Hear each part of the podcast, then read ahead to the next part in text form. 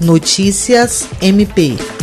O Ministério Público do Estado do Acre acompanhou a prisão preventiva de duas pessoas acusadas pela morte da jovem Fernanda Machado da Silva, encontrada agonizando no fim de junho no bairro Preventório, em Rio Branco. Desde o início da investigação, sob o comando do delegado Cristiano Bastos, da Delegacia de Homicídios e Proteção à Pessoa, o MP Acreano vem acompanhando o caso através do promotor de justiça Wildon Maximiano Pérez Neto e prestando apoio aos familiares da vítima através do Centro de Atendimento à Vítima CAVE. Após coleta de depoimentos, quatro homens foram apontados por envolvimento no crime, sendo um adolescente. No bairro Ivete Vargas, dois deles foram presos e houve ainda prisão em flagrante de uma pessoa por tráfico de drogas. Ambos já foram encaminhados para o presídio e dos três identificados, apenas um deles negou ter participação no assassinato. William Crespo, para a Agência de Notícias do Ministério Público do Estado do Acre.